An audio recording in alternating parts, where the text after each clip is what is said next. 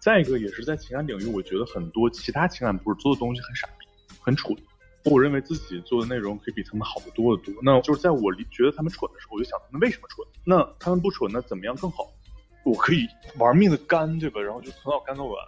很多时候，一个傻逼建议可能对这个人的后续生活带来很多痛苦的影响，然后一个好的建议可能让他就是越活越开心。就当时签的是两百万的融资，先打一百万，然后我再走。就是你起码走的时候别给人一个烂摊子，对吧？上班行不行？不上班你咬我。欢迎来到不上班行不行啊？这是一档由两个自由职业美少女创立的访谈播客，对话一百零一个有趣的不上班工作者，找到自由和财富的密码，活出更多的可能性。大家好，我是正在探索第二增长曲线的小然。大家好，我是既不奋斗但也不躺平的 Dora。今天邀请的嘉宾，他离开金融行业，然后一头扎进了这个自媒体的海洋，属于疯狂搞钱的男生。如今也是一个情感博主，日常呢也是一个很嗨又很正的一个人。我有点恨不得这是一个视频直播，能让大家能看一下他的颜值跟身材。而且他做的内容也是非常的有意思，稍后伟成也会跟我们去分享一下自己做的内容以及他的变现的一些路径。那我们欢迎伟成跟大家一起打个招呼吧。Hello，大家好，我是伟成。年龄咱们先 pass，就是二十五六七三十，这都不重要。我的第一份工作是酒店集团的品牌公关部门，然后接下来我做了金融行业的工作，全国可以说最疯狂的工作。你听到最的话，你可能觉得啊，说服力不是很强，但。我做了一个介绍我们之前工作的视频，就是它有十七万点赞，就十七多万个人点赞认可我。第一句话就是全国最疯狂的工作就是我们，就我之前的上份工作。对这个工作细节的话，咱们可以后续聊。但它非常非常疯狂，就是你想象不到的一种感觉。嗯，那最近是在做一些什么新的东西吗？就最近两年半就辞职做自媒体了，然后开始做视频博主，就以视频为主，然后做了情感博主，也做生活类博主，也帮其他人做。别人的账号，就比如说一些商业 IP 啊，然后一些明星 IP、演员 IP 什么的。你这两年半的自由职业的这个过程，其实这个经历也还算是比较丰富多彩的，应该也是沉淀了比较多的一些经验可以跟大家分享。是的，我觉得在有些行业可能需要沉淀个五年、十年，你才能说有些沉淀。但是在自媒体行业真的是，就是你你好好做一做，就是你可能认真深深耕半年，那你就已经发现你已经卷死很多其他做自媒体的。嗯嗯。那我们可以是呃，先从头开始去聊，就从你刚才提到的这个全国最疯狂的这一个工作开始。那你当时在做这个全国最疯狂的一个工作，它是什么工作的属性呢？然后之前你有说到过，它是还有不错的一个收入的情况。那后面为什么会考虑转做去做自己一开始不熟悉的自媒体领域？就我们之前工作属性，它属于中介，就是帮助买家卖家来对接他们想交易的这么一个产品。然后我们交易的产品对接产品是信用债。那当然，我们这类的工作，就他也会交易，比如说就是期货呀，比如说利率债呀，然后比如说 CD 啊，就这些不同类型的产品。我们做的就是信用债，它是就全国范围来说交易量最大的这么一个内容。就比如说，如果你你做房产中介，可能几个房子上几千万，但是我们。可能一天十几个人交易量就是几百个亿，然后它的量会非常非常大。就是我们交易的钱，它归根结底来说就是老百姓的养老金啊、社保啊、保险呐、理财之类的。然后交易交交易的非常非常疯狂，是因为金额很大，交易的非常频繁，所以这强度非常非常大。而且它最大的点在于，你一旦出错，你可能就是付出很大代价，就比如让公司赔很多钱或者少赚很多钱。然后我之所以辞职，是因为我觉得这份工作天花板相对低一些，就是我可能十年之后，就是就不能让自己更自由的生活在北上广深这些城市，这些城市。就我希望，就是咱们人活着为了开心，对吧？就一旦一就是我们所有行为都要围绕着我要活得更开心为主。就即使你躺平，你也是觉得就长期躺平可能让自己更开心一些。但是我认为这工作可能就是它不会从长线角度让我活得更开心，十年之后、五年之后之类的。然后我就想，就是尝试一些不一样的，对吧？就是你虽然做自媒体，就是可能就是或者做做其他方面创业有有很多风险，但是起码是有概率。中间很多人说啊，你是不是很有勇气啊？就是你辞职了，很厉害。但其实我觉得不是勇气，是你非常冷静的思考，你真正了解自己，然后了解自己适合做什么，然后你你更想做什么，什么样可以让你有更多激情，然后这然后你利用这些更多激情，让自己得到自己真正想要的。嗯，诶，那我想问一个问题，你离开辞掉这一份工作，然后其实你还是对这个自媒体没那么了解，而且你也没有提前做太多的准备，然后就去专心做自媒体了，对吗？就可以这么说，就我没有很了解自媒体，然后 就做，我只是就大概知道这个行业，但是就比如说我怎么定位我自己，我我的视频主题选什么呀，内容大概是什么呀，然后怎么拍，怎么剪，怎么调色，怎么配音，我都是怎么配乐，我这都是不了解，都是自学的，后来深耕自学。你现在做诶情感号，也做生活号，那是怎么样找到这两个领域的？情感号是我最开始做的嘛，就我选了大概嗯十个方向，比如说就是当英语博主啊，就跟别人就是连连嗯连线连线博主，就是就是非常随机性连线，然后助眠催眠类的，然后比如说做一些情景剧、搞笑逗逗的，甚至就可以做一些身材健身、颜值类博主。那什么样能赚钱比较多？你能解决更大的问题，就你你能对人的生活有生活行为有更大方面影响，你就影响越大，那你赚的钱可能就越多。然后我认为，比如说搞笑类的呀，我就只是让大家乐呵一下；你颜值类的话，让也是就是让大大家乐呵一下。只有真的对他生活改，就生活行为有有改变，那你才能就真的赚到别人的钱。然后我觉得情感类的话，你给人一些情感建议，它会应用到情感类的生活很多方面细节。然后同时就是大家都需要这么一点，就是人生的某一时期都会经历各种类型情感问题。所以我觉得这个赛道就是还不错，然后我就选择先选情感赛道，然后我就先活着为主，然后就是先做情感号。然后最近的生活号是因为我觉得就是想再开一个新号，因为有很多想法，很多对一些拍摄方式啊，就想表达就不错的一些灵感，它不是适合于情感号，因为你情感号的粉丝都是垂直于他关注情感领域问题，他不是说一些其他搞笑的、其他有趣的一些会在意，所以就是两号分开的话是比较好的，而且两号同时做就也有助于就是创作吧，你不会就全就脑子都一门心趴在一个方面上，你就是一个男人天天想情感，就是憋得要死要活的，贼痛苦。就是想到情感，看情感两个字儿就想吐，对吧？就可以换一换脑子，然后就选择新的新的一个视频方向。OK，嗯，那你在做想想好了自己成为一个情感博主，也变成更加专业的一个情感博主，让你的用户更加信任你，你会去做了哪些的学习吗？就我看很多就是国际上比较知名的两性方面的书，就比如说丽兹，他丽，就我是两年半之前看的，他就是丽什么，就是他出了很多书，我基本都看了一遍，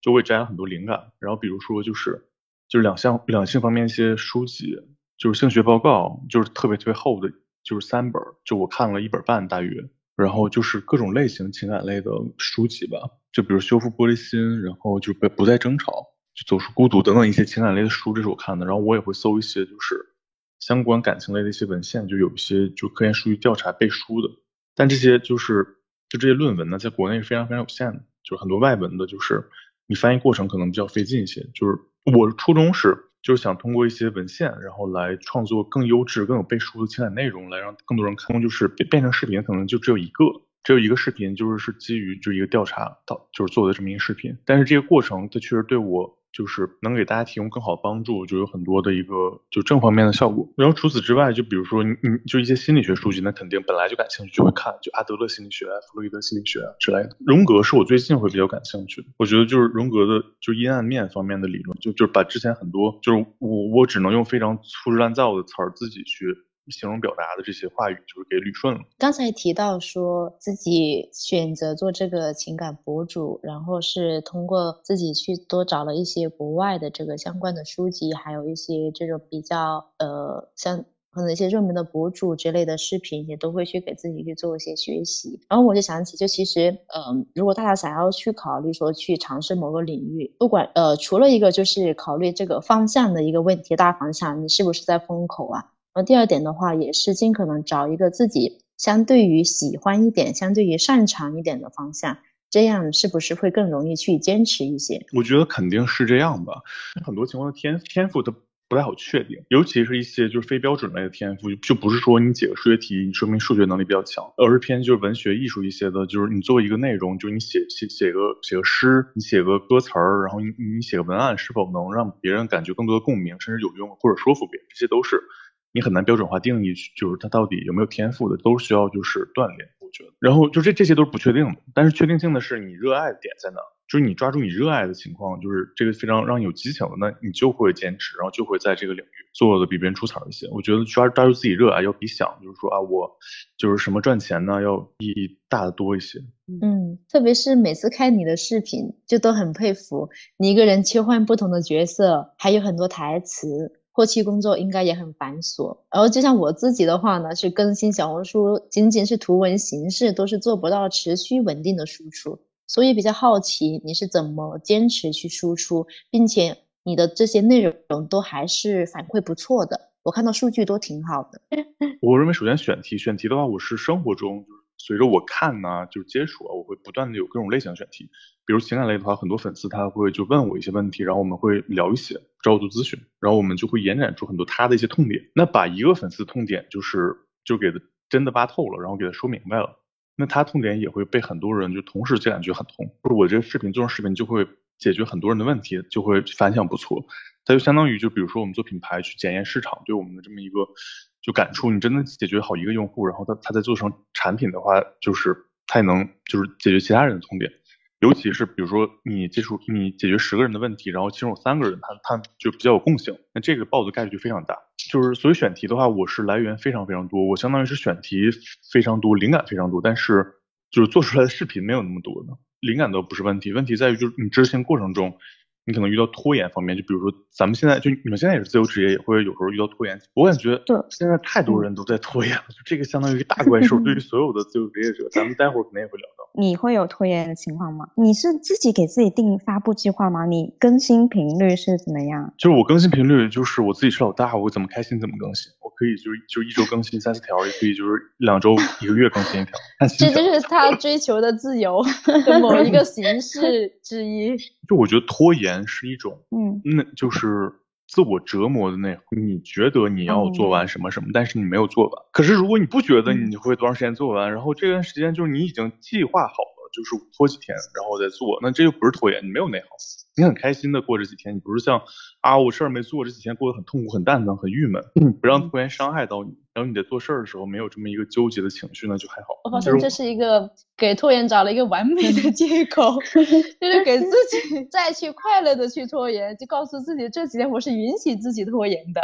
对，就是就对拖延，我觉得我理解还是就是就是思考很多吧。就比如咱们咱们自由职业者，就很多时候你都会发现啊，就我想做一个事儿，但是我迟迟没有做，然后这个过程我又很痛苦，然后我在这个过程中我会有想很多，就这事到底怎么做，难点。对。比如你们也肯定有经历过，比如多少人剪辑这个视频的，就是剪辑音频的时候，我都是被小然鞭打着向前，小然就会隔天来问 Dora 这个视频好了没，音频好了没，想听一听了。因为我是这样子的，我有一个巨大的表格，我从我自由职业第一天开始，我每一天都在早上，当我坐到书桌前，我就会在写我今天的代办，然后我。搞完一项，那我就会把它标绿色，然后那天结束了还没搞完就标红色，然后重要的事情会把它标橙色，就是我会用 这个表格来规律我自己要做的事情。但是一开始也会很焦虑，现在好一点了，就是把标橙色的重要事情完成了，其他没有完成就放过一下自己，允许自己稍微拖延一下，也不会产生什么非常不好的影响，那就 OK 吧，就这样子。让自己快乐一点。就我觉得有有有一个固定的一个就是一个节律的话是比较重要，对于自由职业者。嗯。但是我做不到，就放弃了。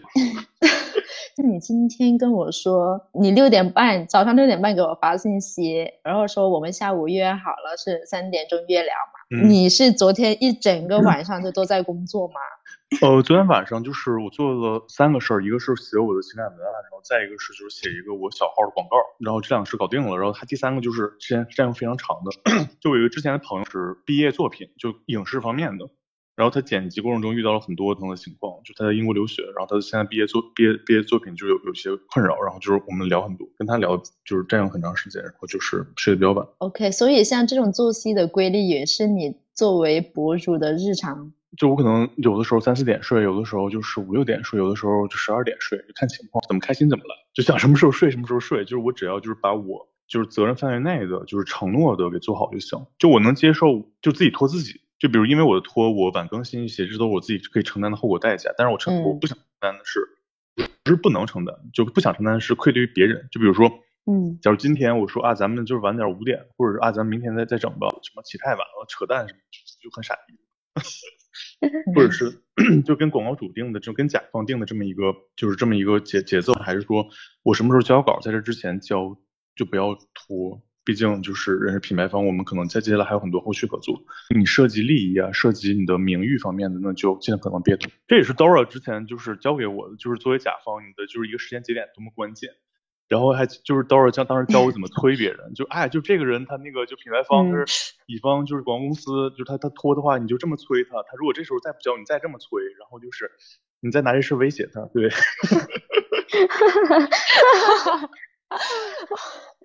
这就是，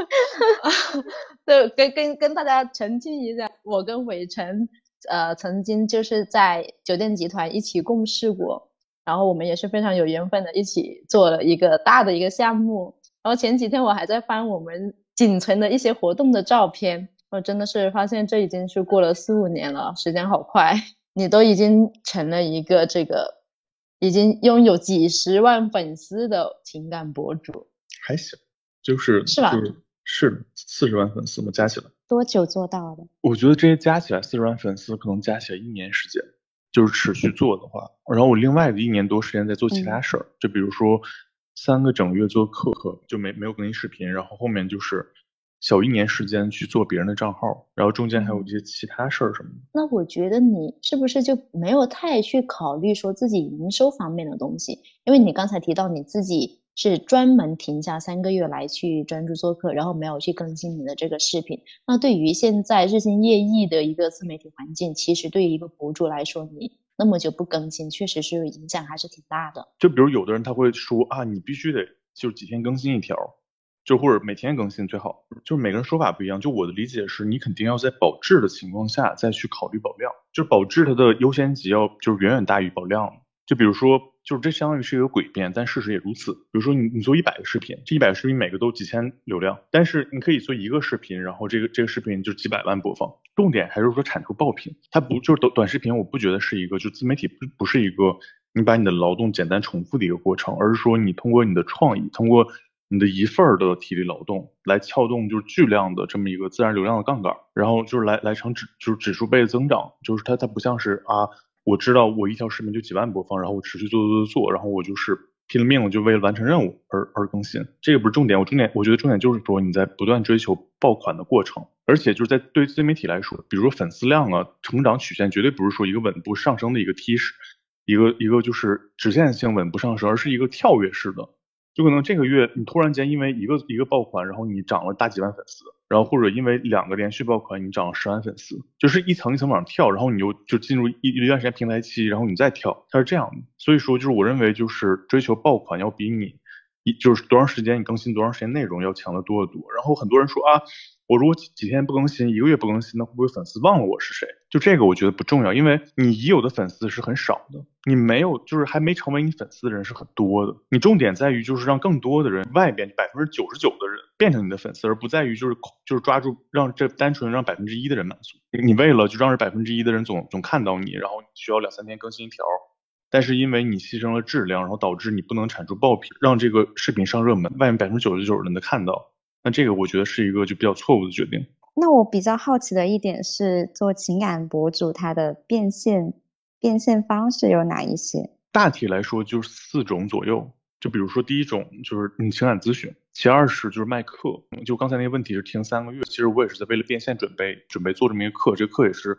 要通过自媒体来卖。然后这个是就是情感博主比较重要的两两点。然后第三点就比如说信图广告，就我帮一些品牌做推广，他们有一些曝光需求。第四个方面，你就你就可能带货，比如说你卖一些书啊，就是通过销量来赚钱，通过这么佣金比例，就它区别于就是广告是，就广告是你只要有播放量就行，但是你如果带货的话，你需要销量，然后来分这么一个销量的这么一个佣金分成，大体是这么四类。这几个当中哪个比较赚钱啊？就是不同的人他赚钱的情况不一样。就假如说你有后端比后端的咨询团队的话，那肯定是咨询非常赚钱。你可能有的大单转化的话，就一单就是五六千或者几一万几万的，甚至很多情感机构就是坑着几几万十几万那么坑。然后有的人他卖课比较好，就是他做直播直播直播带课，然后可能一一宿就能挣个几万这种。你自己目前的主力是在哪一方面？就是我过去曾经是就是卖课卖了一个月，然后就接了几个广告，然后咨询也做了很多，就都做，也没有说哪个主力，就可能就是最多的钱还是在于咨询方面。然后第二第二是星图，然后再是麦克，这样。嗯，目前这些营收都能够去支撑你当下的这种生活吗？这是没有问题的，但是我中间还合伙做了挺长时间，就这中间一年吧。不过合伙是亏钱了，但还好吧，我觉得是可以的。因为你作为自媒体博主来说，你没有说就很大团队需要养，而且你就是我的工作室是我家，就我租了两百多平的，然后给就是稍微装了装，然后就我可以在里边满足很多拍摄需求，也不用需要不需要去外面租个办公室，所以。就是我的开销值不让我自己饿死，让我交好网费。情感咨询是你比较重要的变变现方式之一。然后想问，就是一般的群体是哪一些人？二十到三十五岁有情感问题的人，我这么说很泛泛，但事实就是如此。你的客户就是他有可能是二十到三十五岁任何一个一个区域，但是我偏向于接的还是说就是二十五岁以上的，甚至就是三十岁左右的，因为他们就是太年轻没钱付我咨询费。挺好奇的。花钱做情感咨询，然后他们希望获得一些什么样的回答？你是不是能够真的去满足他们的诉求？我觉得分两大类，第一大类是就是我喜欢一个人。但是他不那么喜欢我，我想跟他在一起怎么办？第二大类是我跟他曾经在一起过，他现在不爱我了，跟我分手，我失恋了，我该怎么挽回他？然后他为什么会找我？是因为痛，因为深深的痛，他需要这个痛苦需要解决。就像你在沙漠走了非常渴，然后你需要喝水，你就是你需要花很多钱。就平时你在城市里边，你没有就是没有就是就是那种会让自己饥渴的状态，那种痛的状态，所以你就不会考虑付费。就当人们真经历过，他就有很强的付费意愿。然后问题就就是刚才说的这两大类，然后我能给帮。也是两大方面，第一大方面是你让他当下的心情好一些，就让当下不那么痛苦，就给他开导疏导一些。但我觉得这个价值很低。第二方面，你能给他帮助是告诉他怎么做，他将来能够得到自己想要的更开心。就不是说百分之百得到，而是说你更大概率的来得到你想要，就是就是可以使得你未来更开心。很多时候就是你去给给对方建议说怎么做让未来开心，那你需要就首先。非常细节的了解他的问题，因为他当事人来说，他不知道自己做错了哪些事儿，导致他爱的人不那么喜欢他。就他可能也是做对了一些事儿，要不然他也没机会爱上对方。所以就是你需要捋清他做的对的和做的错的，然后做的错的，你让他深刻的理解他为什么错。那这个往往是非常非常难的一个过程，因为在他认知里，他肯定不会觉得他做错了，因为他如果他知道他做错的话，他就不会做这个事儿。他不会就做这种让他爱的人很痛苦的事儿，那你需要给他说清楚，其实这过程就非常非常累，但就是他很值得。然后就是你最终给他一些明确的建议的话，那这些建议很多时候都需要他逆着本性和他就是本能的，就是想法相悖，不去顺着他本性做那些错事儿，让他做对事儿。就像你的情感咨询，你是怎么给他定价？我定价是基于就是同行定价，我认为很多我的傻逼同行总 得比他们高一些些，对吧？就是很多就是骗子呀，对吧？就可能。你不能低于那些就是你非常鄙视的人的价格。然后对我来说，因为自媒体它就是一个加杠杆的一个平台。比如说我的定价高百分之二十，少百分之二十，这无所谓。就我可能重重点在于，比如说指数性的去放大我的这么一客户量，而不是说就我我我我我捏着已有的客户，然后天天想着就是这多百分之十、百分之二十这么一个咨询价格，这个上下浮动都无所谓的。很多时候我也会送一些时间，就让客户多一些获得感。具体是多少？这个方便是可以也给大家分享一下吗？我最开始定了六百一个小时，然后是八百一个小时，然后又降到六百一个小时。之所以降，不是因为就是说啊，我觉得我的价值变低了。我觉得我可能一个小时咨询价值几千块钱，但是就现在经济下行了，就大家 就是钱比较少了，咱们就是稍微就是就跟着这么一个经济形势，价格微微调低一点点。那你一般情况下一个月这个咨询量能达到多少？就多的话几万，少的话就是几千，甚至没有都有可能。有的时候我不想接，就是一旦聊到情感问题，我会。状态切换的非常严肃，我会以非常认真的角度去聊一个人的情感问题。就是我心里想的是，我我靠，我得对你负责呀，你都给我钱了，这是一个习惯性的一个习惯。然后就是很多时候。一个傻逼建议可能对这个人的后续生活带来很多痛苦的影响，然后一个好的建议可能让他就是越活越开心。你有很多责任在里边，那我就会变得非常严肃、非常认真。那认真的过程中也也也相当于消耗，它是非常消耗精力的，会让你非常累。你需要思考就他言语之间的一些他自我矛盾的一些点，然后去告诉他为什么自我矛盾，然后他肯定不会一开始就点出他的一些问题，你需要去通过就是他他从他话里，你们了解其他话题来找他的一些矛盾点，他的问题在哪，然后发现他没有发现的问题，这过程是非常累的，所以我会变得非常的就是就是专注，然后他不是一个轻松啊，我跟我朋友跟哥们儿就会给别人分享我单纯的就是分享情感问题，像很多人聊的轻松惬意，就是家常便饭一些，并不是那样，对，这是区别。嗯，回到你刚开始讲。说选择做自媒体是想要给自己从零去创造蛋糕，给自己去加杠杆，然后因为是流量是无限的嘛。那你是成为情感博主，你做了第一步的行动是什么？首先，我选择情感就是得有需求。再一个，也是在情感领域，我觉得很多其他情感博主做的东西很傻逼。很蠢，我认为自己做的内容可以比他们好的多得多。那就是在我觉得他们蠢的时候，我就想他们为什么蠢？那他们不蠢，那怎么样更好？那这个过程中，我就想到我要做哪些内容去反驳他们和他们不一样的，然后对别人帮助更大的。那这时候自然而然我的内容就出来。那我就想，就是我怎么去把内容给呈现出来？因为一个想法，比如说你想说一个道理，就是啊，我们要我们不要躺平。那你怎么把这想法很好的实现在视频里边呈呈现出一个作品？那你就需要去在你的拍摄剪辑上面下功夫，就是这么一个路径吧，是。先有想法，先有输出的观点，通过这些技术，就是拍摄、剪辑，甚至文案结构来呈现出来。你找到这个市这个市场上不对的一些地方，然后你可以做得更好的地方，然后落地，就这样。其实你等直接裸辞掉你的金融的工作。然后开始从零去做这个自媒体的视频，那你有没有想过说你可能会一无所获？我想到可能会一无所获，所以当时辞职的时候，我也做了一些就是打算，就就假如说我做了就是半年自媒体，没赚什么钱，那我也没有什么其他收入啊，不行，我也可以兼职个就是模特演员，就赚点外快，让自己多活一活。然后我也可以就是尝试一些配音，一些其他的副业，我也可以兼职一下摄影师，我我会学拍摄剪辑的。然后后来发现这些都这些都不用做了，对，这些都不需要了。我发现伟成的搞钱路子真的可以很野的，他可以去做摩托的呃摩托车的什么演员，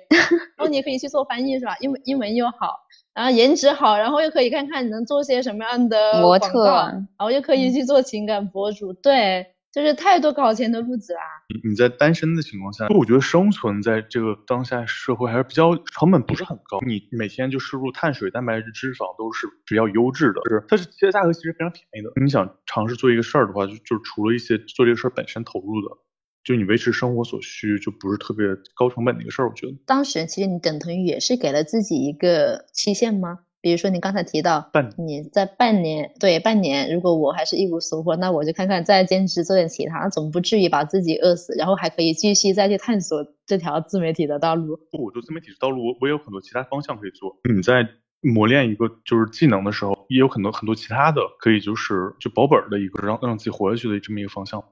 嗯，然后后面怎么会想到说跟别人合伙去搞商业 IP？在在我前合伙人找我之前，有很多其他人找我，没有其他跟其他人，就我也不是比较认可我前合伙人这个人，他是非常有能力的，他在大学期间就挣了几千万，就自个儿，然后没有什么资源背景，然后他还比我小九八年，就是他能能力就很强，就是把一个事儿搞成啊，就说服别人的能力，然后就是就是整合多方面资源的能力。然后就是他虽然就是落地能力不是很强，但他也可以逼自己做很多自己不想做的事儿，他也做成了很多事儿。我觉得基于这些，然后又对这个人比较认可，所以就跟他在一起合伙从事这么一个事儿。然后也是因为，就我之前就做了几个月课之后，然后卖了一个月课，这一个月大概卖了几万块钱，还不少，但是没有像我预期那么多。与其卖课，我还是。就是做一些商业 IP，我可能就是相比于我的情感课程，那我的这么一个落地，就是视频的落地能力更强，更能变现。然后我就想，不如合合伙做一做。然后开始我们定的是，就是我百分之五十精力在他这边，但是就当我们开始做的时候，我们就发现，就即使我百分之百精力在在在在这边，他都不一定能能能完成，所以就可能百分之一百二。所以我就彻底把我这边的一些号来放下。我们发现，就是商业 IP。商业 IP 我们做了一些，我们发现商业 IP 这条路它不是一个好的商业模型，然后所以就是我们转行就做明星 IP，然后就是持续做这么做下去。嗯，做了哪些明星的 IP 可以说吗？比如赵英子、甘甘露、郑国林，之前黄海冰、沈眉庄那个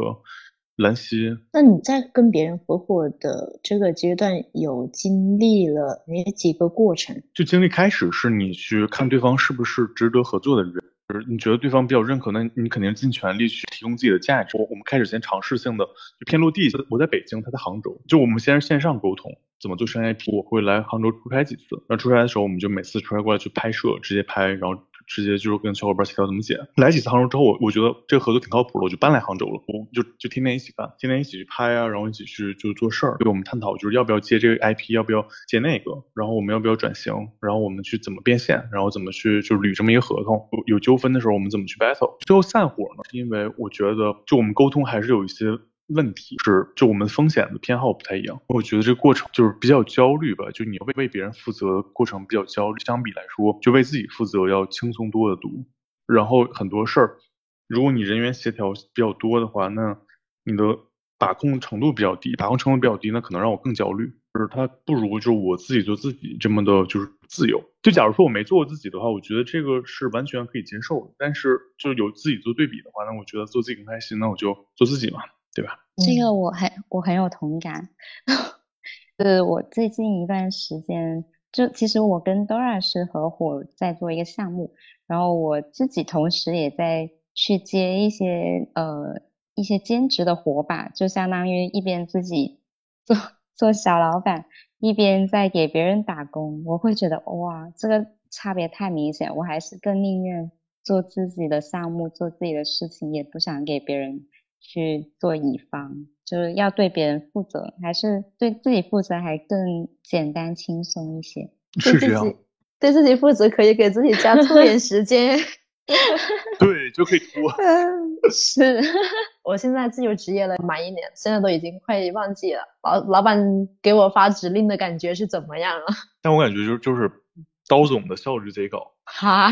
对，我我记得我记得当时吧，就是这还是多少年前的了。就小然，我给你讲一个，就之前刀总一个很很牛逼的一个经历。就当时我们要就做做那么一个活动的一个就是成果成果报告，相当于给我们副总。然后但是刀啊，当时我们在会上才发现要做这么一个符合标准的报告，但实际上我们已经给出来东西没有到这个标准。然后刀总我就看他坐前面，然后就开始疯狂的，就是用的笔记本在就是现改，就是现 现加，就是 现加现编，就是过程做了哪些啊，然后就是什么样的成果之类的，就是就十几分钟做完了，我相当于交作业了。你还记得吗？我忘记了，我忘记我曾经有这么拼过吗？就贼猛。然后当时你的脸都黑了，然后你就回头瞅一眼，给你发那个基础版 PPT，然后你咔咔改在前面，就我在后面看着觉得贼，我小姐姐真有生命力，天呐！哈哈哈！笑死，居然有生命力了！我现在可是一条半 躺着的咸鱼。来聊一聊，就你在这个合伙是大概是有半年的时间，然后呢有哪些避坑的总结吗？小一年时间吧。我觉得我其实比较幸运的，这合伙人在其实我是我觉得还是比较好，在利益方面他没有什么分钱的一些就是小心思，然后他是一个非常善良的人。你首先要看他人是不是一个好人吧，前提你也要就有合同比较好的合同去束缚彼此，就这个是非常关键，什么人负责什么样的部分，一定要非常明确。然后其次在于就是你们散伙机制是什么样，你要做到什么程度，然后可以走。然后如果一些细节方面的话，是在协调你们工作的时候，尽可能还是说多提供价值为主，多做一些事儿，理解彼此存在是让这个事儿做得更好，这个项目做得更好，就少就少一些就是内耗，就把事儿做好，一起赚钱。然后他现在团队二十多个人，是拉了几百万的融资，公司市值大几千万，就挺牛逼的。哦，那他算是后面也发展的比较好了。对，其实就是我走的时候吧，就是承诺我们拿到融资我再走，然后我们拿确实拿到，就当时签的是两百万的融资，先打了一百万，然后我再走的。就是你起码走的时候别给人一个烂摊子，对吧？就是走的时候已经还还挺好了。你走的时候已经是有拿到了一百万的融资。年初那是，就我走了之后，我们又就是有一些就其他方面的沟通啊，然后才彻底退散。但就当时其实你你在这个市场上拿钱是非常难的一个事儿，钱非常紧，现在也很紧。如果做明星的话，他他本身的一个就是一个名声，他就是自带一些流量，它是给你内容一些赋能的。明星这个商业 IP 它会比较好，而且它比较容易有沉淀。我比较好奇，那你现在做自由职业？两年半了，你觉得自己有最有成就感的一件事情是什么？我觉得是整体的吧。我觉得从小白到现在，其实成长真的挺多的。就我觉得，就是最大成就感不在于赚多少钱，就相比于我很多就是粉丝量跟我一样的同行，我赚的可能就是中不溜的之类的。我觉得最大成就在于我的能力方面提升嘛，就视频制作能力。就这个在行业内是挺多人认可的，就是很多人就是来找我合伙，是因为觉得我视频制作的比较精良，然后非常不一样。就有一些行业里面大哥，这些 MCN 机构 CEO 什么的，他就会觉得啊挺牛逼，能不能合作一下？我觉得非常棒的，就是被很多人认可我的能力，以及我前公司老板，前公司就是我们之前大领导，就是他看了我上份工作的那个视频，他就会非常深度的认可。我觉得他这一个人的认可，就要比我这五百万播放，就是十几万点赞，就都要就就是有成就感多得多。而且是事实来说，你也确实能感觉到自己能力有很大的一个提升，你自己真的变得更值钱了。我现在可能就比如做一个视频的工作量，就相当于一个三四个人团队做的时间，三四五个人团队都有可能，甚至我比这四五个人团队做的还快，然后流量更好之类的。你现在还是算都是自己一个人去完成所有的内容吗？包括剪辑、文案、策划、拍摄、演员、后期。是的，这些都是自己做的。那你会一个人忙得过来吗？就这个就是自己调控嘛，我可以玩命的干，对吧？然后就从早干到晚，更新频率就多一些。那我可以就是 躺平。我最近其实就是相对放松一些。我最近计划做一大波情感视频，未来很多很长一段时间情感视频我不用再做。然后就是就相对更新频率慢一些，就看自己节奏。就是你肯定是能做得过来的。然后我认为我还没有激发自己百分之百的那种就是非常干的那种状态，像我之前合伙做别人号似的那种状态。你不考虑自己组建一个团队，让你的效率更加的提升，同时你自己也可以去把控这个质量。比如说我们落实的就是一些细节方面，我招人的话，比如说他可以帮我粗粗剪，就是省去我一些粗剪的时间，然后具体的一些精简啊、筛选呢，就由我自己来做。但这个他给我的赋能不会特别多，然后就我也不会招一个简，比如写文案的就编导，我我自己做内容肯定是做自自己更了解自己什么内容就就比较好，然后我觉得自己做做的还行。所以就招的话，大概就招一个剪辑协助我拍的，就是我不用我自己拍自己这么费劲。但现在其实我自己拍自己的已经拍的很快了，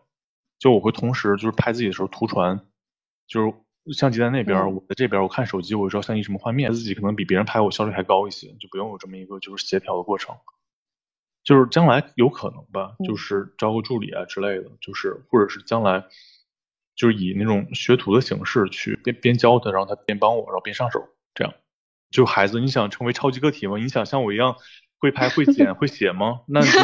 给给我很多钱吧，然后你来我身边来来一起做吧。对，操。那我觉得应该招工广告。对，这里可以来个招工广告了。其实我比较好奇，什么契机让你们做这么一个母婴的，就是这么一个就是小红书？没有，呃，我们已不算是母婴的赛道，其实我们。对我们是属于教育的赛道，那也是一个机缘巧合。在去年的时候，因为我已经辞职在家，接了一个小的项目，然后就问了一下小然要不要一起做。然后那小然也是在工作当中苦于自己的这个状态，他也想要说寻找更自由一点的方式。那我们就一拍即合，就当时就说一起去做这个小的项目。但是完全是没有有多大的展望，但是的话很神奇，我们就真的是做起来了。重要的是，我觉得是第一步，我们真的去实践了，我们做起来了，而且我们在第一个月就变现了。第一个月其实我们现在回想起来，我们应该就是变现了三千多块钱，对，每人就一千多。对，然后分钱的一千多，但是你知道吗？那个时候觉得哇，我打工之余我自己能挣了一千多，也很开心。因为完全是一开始你是没有想到，我只是想到说，哎，那现在可能小红书领域比较火，那我们也当做学习的这种姿态去尝试一下。但是没想到还有额外的收收入，而且好像这个模式也居然能行得通。OK，那我们就继续往下走，然后走啊走，就走到了现在，然后也算是每个月都会有一些新的突破。我们也把这个规模也做得更大一些，所以这个也是有了这个项目的支撑吧，然后才有了我跟小然可以为爱发电，来做一些更加多有意思的事情的尝试，比如说做这个播客也是，也因为我们自己本身是这个自由职业的这个身份的属性，所以也想要说给就是链接一下其他在做这个自由职业或者是轻创业的个体。看一下大家是怎么样子去做这些事情，然后能够给到一些想要探索这条路的人一些启发。嗯，然后发现大家都拖延。你在原地去想说，哎，你要不要去做一个自由职业，干嘛的，都不如说你先跨出一小步。嗯，对。就其实去年我还在上班。然后去年上班也没有想到自由职业会来的这么快，因为 Dora 找我去做那个事情，然后它变成了我的副业，然后后面这个副业超过了主业，然后我觉得嗯，而且它也是可持续的，那我就那我就自由职业吧。哇塞，那你们是做了就是几个月，然后就已经副业超过主业赚钱了？三个月吧，可能也是我主业，我主业 工资并工工资没有很高，但是每天好累。要各种沟通协调，对上对下，然后跨部门，非常的累。对，没有时间做内容，没有时间做运营，每天在沟通，招人带人。就我觉得，就是对于你们来说，应该有很强的转变。就比如之前吧，就是可能做一些内容是为了服务甲方或者自己集团内的、自己公司内的，但是现在你做流量的话，纯粹是跟其他创作者 battle，就是我们比谁内容好，让谁获得流量多。就是一个就是质的转变，你真的是每个字儿、每个词儿、每每每画面都是，就是真的为自己负责，那这种感觉应该是挺爽，对，而且也挺挺不一样，是是很爽，我真的是会觉得比打工哪来的钱就爽，虽然它是比打工要多嘛，但前面你真的拿几千块的时候，你也是一样很开心，应该是你摆脱了平台，就是你离开了平台，但是你一样证明自己还是有赚钱的能力。刚才提到，就是我们三个人也是这个自由职业，然后现在也还是比较享受做这个自由职业的状态。伟成，你觉得什么样的人会更适合去做这个自由职业呢？首先，你真的有一些自己的想法，你会面临很多决策，就是这个事儿要这么做还是那么做。如果你是一个没有自己主见、选择非常困难的人，那这些决策会让你就是无比的痛苦。第二点的话，就是你有足够的推动自己的一个能力。假如说你不为其他人负责的话。那你就容易陷入一个虚无主义。我为什么要就是都努力干活呢？就也没有人推着我、逼着我，我可以就是很散漫、很很就很躺平。这个月赚了几万块钱，我下个月干什么？我就玩一圈呗，对吧？那你需要有有对自我有一定责任感。第三方面，我觉得就是坚持的一个能力。你没有这么一个比较大的后盾，就一切都是你去和市场去拼搏、去 battle。你要就是做一些市场上比其他人更强的东西。那这个过程中，你需要坚持，然后才能磨练出自己比较不一样的点。然后自己有自己特色价值这些东西，然后让别人去为你的这么一个价值买单，所以你需要坚持来有自己这么一个壁垒。我觉得这三方面比较重要。你们觉得呢？你们觉得就是自由职业哪些比较重要？我刚刚也在回忆了一下我自己的这个转变，它可能一个是要有一个支持系统吧。我我觉得我是比较需要安全感的人，从。打工了那么久，切换到自由职业，那一个就是副业有了一定的变现，而且它可持续；另外一个就是家人吧，然后也去年组建了自己的小家庭，然后这也是一个强大的支持的部分。然后第二个就是，呃，我自己是也是比较喜欢。探索不同可能性、不同的事情的人，就是我。除了做现在跟 Dora 一起的项目，我还不断、不断的去接不同人给我的单子，什么文案啊、策划啊、对接啊，或者说一些新的项目，然后我就去试啊，反正把自己搞得很忙很累。现在也慢慢会去舍弃掉一些自己不擅长的东西，所以我觉得探索。探索这个事情对于就是自由职业者也是比较重要的。我觉得是这样，就是 很多时候我们在一个岗位上面，我们很难去就是找到我到底适合干什么，因为每天做的事儿比较不好形容。哎，就我这一天在职场上，就是我我做很累，我都干嘛了？那如果仔细剖析一下，就是我对接了很多，就说了很多，比如催人呐、被催啊，然后就是什么日报啊、周报啊，然后。也没有什么太多落落地的。说我在职场干了几个月，我磨练哪些？我磨练可能就是小心谨慎，就是卑微，就是不说错话，不做错事儿。那其他方面我技能有哪些提升？这也不好说。就我觉得在自由职业领域，你很多时候你会推动自己做很多，就让自己处在一个就是不舒适的一个区域去做很多事儿。那这样成长也比较快，你也比较好的去找到自己喜欢、自己的热爱在哪，然后提升的也会比较快。对。那你现在？会有一些数据的焦虑吗？没有。啊，我这个流量有没有比上个强啊？然后接下来如果一个视频不爆怎么办呢？就很蛋疼。但是我其实还好，就比如几个视频、四五个视频它不爆，我觉得也无所谓，就是放轻松一些嘛。是因为我做的很多内容都是我自己会比较认可，就这个视频做出来我自己会比较想看。然后我哥们儿啊，我家人会觉得，就是我妈会觉得我操牛逼，儿子对。所以它有没有被市场验证不好说的，只是一个过程。你做完之后，你发现它它它的数据五秒完播、点赞、互动不符合预期，那你就改善优化。也也可能是就是比如说你之前做的东西有很多被验证过的，就是你做火了一些视频，就是几百万播放的呀、上千万播放的呀，然后你就不会就就是有这种焦虑去要验证自己、证明些什么，他就稳稳步做就行。对。就可能大博主他每天非常焦虑，就觉得啊，他是不是流量下滑了呀之类的，就轻松一些吧。你如果想去把握住大众的话，这个平时比较难，但你可以把握自己，就做自己喜欢的内容，做自己比较认可、比较感兴趣的内容，就是让你自己爽了的话，那自然而然就是就是直接配合着一些数据，那你就会火。我发现有点矛盾嘛。那那像你刚才提到，你可能更新会相对于随意一点，然后在数据上。就不太会，比如说你有一条爆款，你可能后面不太怎么会去复制你的爆款，因为你会考虑到你自己要做的是一个有壁垒的内容，然后是一个很持续出色的这个内容。但是你作为一个博主的话，然后你也要去考虑到你后期，比如说是你卖课，然后你做接咨询，那这些东西都是需要有可能你前期的这些积淀，你才可能让你这些后面的成绩的数据会变得更好。那这样。会不会就是会有一些矛盾的存在？哦，就假如说，比如说我做就是几个月，然后我都是没有什么流量，然后数据非常惨淡。就我连续做了很多视频，就比如好几个视频是我一做做好几天，然后就是没啥数据，然后没啥人看，贼蛋疼，贼贼惨。那这种情况如果连续发生很多的时候，那我肯定会焦虑。那谁只是搁谁是焦虑，谁也不是心那么大，但是这种情况没发生过，就。就比如说，就我认为会火的，它有一定概率，就不小的概率它都会火，然后就没有这种太大的一个心理负担。它不火的话，就是你说，比如说一个视频，你希望它几百万播放，你觉得它能几百万播放，但结果是几十万播放，但几十万播放它已经比很多同行强很多了，对吧？你就心理负担会相对少一些。然后你将来目标是这样的话，就是你就目标比较长远一些。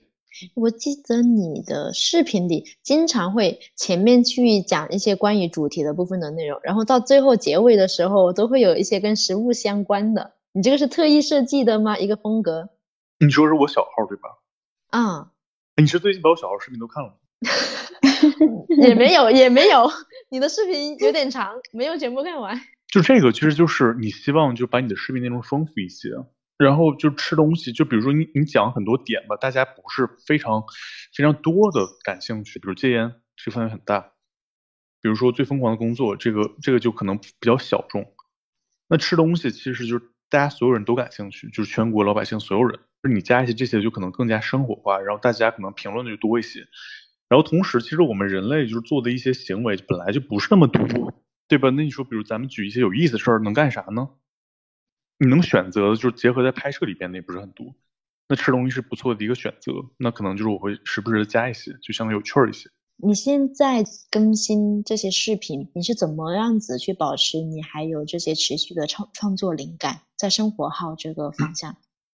天呐，我这生活号创作灵感太多了，我现在灵感我打开一下，就是我已经就是累积了五十四个灵感，就五十四个选题，就没做呢。其实我一直都是一个想法很多呀。那随着这些年工作的一个自我的一个考验，我就尽可能的让自己就落地能力强一些，别想一出是一出那种。因为你不断有新的想法出现，你可能就是自己的精力被不断的分散，你就可能做事啥都做不明白。但我尽可能就是还是专注一些，就是和自自我去对抗，对吧？所以说选题是很多的想法，因为本身就是想法很多的人，就是 比较擅长去捕捉这种。生活小细节，就是你觉得哪些点比较有意思？你觉得比较好玩？你你希望就是把这个想法就落实到实际，看它会什么样？你有这么一个自己的期待？记得你在有一个标题是“公墓走走，聊聊生死”。你说你自己感觉最幸福的四件事情，第一个是家人身体健康，第二个是和喜欢的女生腻在一起，第三个是跟好哥们经常聚一聚，然后即使什么也不做，大家在一起傻笑也很好。然后第四个就是吃妈妈做的饭，对，那这些都是你期待中的这些幸福的这个事情。那我们也是祝福你，希望你后面搞钱也越来越顺利，然后也拥有更多这些幸福的时刻。谢谢，太感谢了，祝我加油。It's